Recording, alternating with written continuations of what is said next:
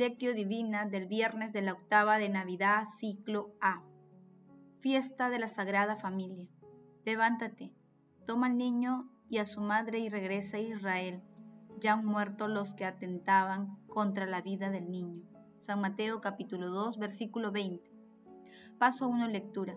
Lectura del Santo Evangelio según San Mateo capítulo 2, versículo del 13 al 15 y del 19 al 23. Cuando se marcharon los magos, el ángel del Señor se apareció en sueños a José y le dijo, Levántate, coge al niño y a su madre y huye a Egipto. Quédate allí hasta que yo te avise. Herodes va a buscar al niño para matarlo. José se levantó, cogió al niño y a su madre. De noche se fue a Egipto y se quedó hasta la muerte de Herodes. Así se cumplió lo que dijo el Señor por el profeta llamé a mi hijo para que saliera de Egipto. Cuando murió Herodes, el ángel del Señor se apareció de nuevo en sueños a José en Egipto y le dijo, Levántate, toma al niño y a su madre y regresa a Israel. Ya han muerto los que atentaban contra la vida del niño. Se levantó, tomó al niño y a su madre y volvió a Israel. Pero al enterarse de que Arquelao reinaba en Judea como sucesor de su padre Herodes, tuvo miedo de ir allá y avisado en sueños se retiró a Galilea y se estableció en un pueblo llamado Nazaret. Así se cumplió lo que dijeron los profetas, que se llamaría Nazareno. Palabra del Señor, gloria a ti Señor Jesús. La familia de Nazaret es la escuela donde somos iniciados a comprender la vida de Jesús, es decir, es la escuela del Evangelio. San Pablo VI. La Iglesia Universal se llena de gozo para celebrar la fiesta de la Sagrada Familia, meditando su ida a Egipto en la noche de la persecución y su regreso y establecimiento en Nazaret en el día de la seguridad. En el texto, la Sagrada Familia es presentada como un modelo extraordinario, único e irrepetible por su composición y por el significado y trascendencia de su rol en la historia de la salvación. Tiene en el seno al Hijo de Dios, el exiliado más joven de la historia. José nuevamente es el protagonista, ya que fue él quien recibió las instrucciones del ángel para proteger a la Sagrada Familia en su vida a Egipto y también en el regreso. Asimismo, esta fiesta reafirma con total radicalidad la fuerza del pasaje de Génesis con que se inicia la humanidad.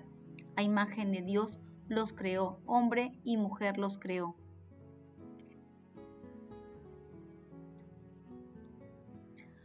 Paso 2. Meditación.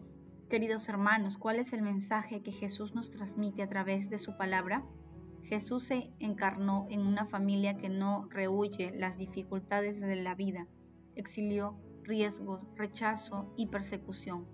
La actitud de María y José expresa el compromiso de la formación de Jesús en todas sus dimensiones. Por ello, la Sagrada Familia es la escuela donde empieza a extenderse la vida de nuestro Señor Jesucristo. Es la escuela donde se inicia el conocimiento de su Evangelio. Por ello, la Sagrada Familia es el más hermoso reflejo del amor santo, del espíritu de servicio, de la comprensión. Es un modelo de virtudes humanas con plena disposición a cumplir la voluntad de Dios Padre. Estos fundamentos le otorgan a la familia su carácter sagrado. Además, es sostenida por el sacramento del matrimonio que la convierte en la iglesia doméstica, en una comunidad de fe y amor, en el modelo más sencillo y valioso para la sociedad. En la actualidad, la familia enfrenta grandes desafíos y nosotros como cristianos estamos llamados a contrarrestar las corrientes ideológicas que fomentan su destrucción al impulsar conductas y formas de unión humana contrarias a los principios divinos. Levantemos nuestra voz con los argumentos que nos otorga la palabra y las enseñanzas de nuestro Señor Jesucristo. En este sentido, también debemos ayudar a promover que la educación sexual que se imparte en las escuelas a los niños y jóvenes no se separe de los valores éticos y de las virtudes. Asimismo, todos estamos llamados a defender con firmeza los ataques contra la vida humana en cualquier condición o fase de desarrollo en que se encuentre. Hermanos, a la luz de la palabra, respondamos. ¿Reconocemos a la Sagrada Familia como ejemplo? ¿Cómo podemos contrarrestar la acción de la ideología que atentan contra la familia y la vida? Que las respuestas a estas preguntas, con la ayuda del Espíritu Santo, nos ayuden a defender firmemente a la familia cristiana como un reflejo de la luminosidad y la alegría de la Sagrada Familia de Nazaret.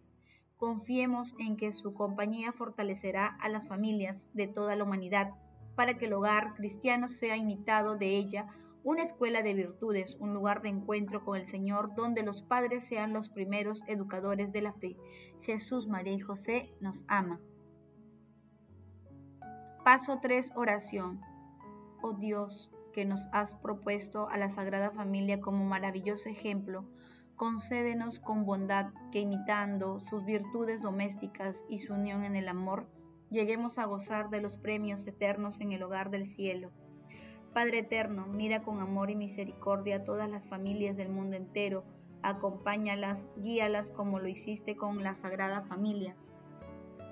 Condúcelas por los caminos del amor y la paz. Amado Jesús, te damos gracias por nuestras familias, por esta comunidad de amor en la que crecemos y nos fortalecemos para llevar a cabo la misión que nos has encomendado. Espíritu Santo, luz que penetra las almas, enseña a las familias el camino que las conduce a nuestro Señor Jesucristo y a Dios Padre, y defiéndelas de los ataques que sufren.